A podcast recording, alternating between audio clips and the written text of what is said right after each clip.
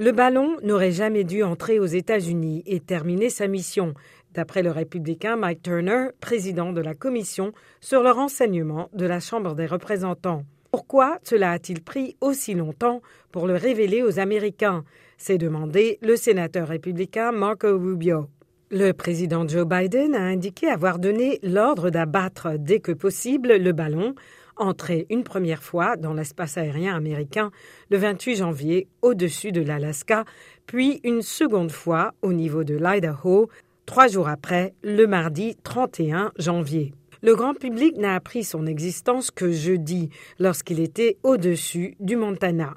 Le Pentagone a expliqué avoir voulu attendre que le ballon survole la mer pour l'abattre, afin d'éviter tout dégât au sol lors de la retombée des débris.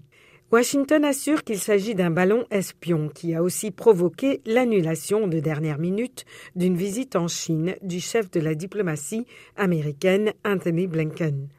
Pékin soutient qu'il s'agissait d'un aéronef civil accusant les États-Unis d'avoir réagi de manière excessive en employant la force et a dit se réserver le droit de répliquer.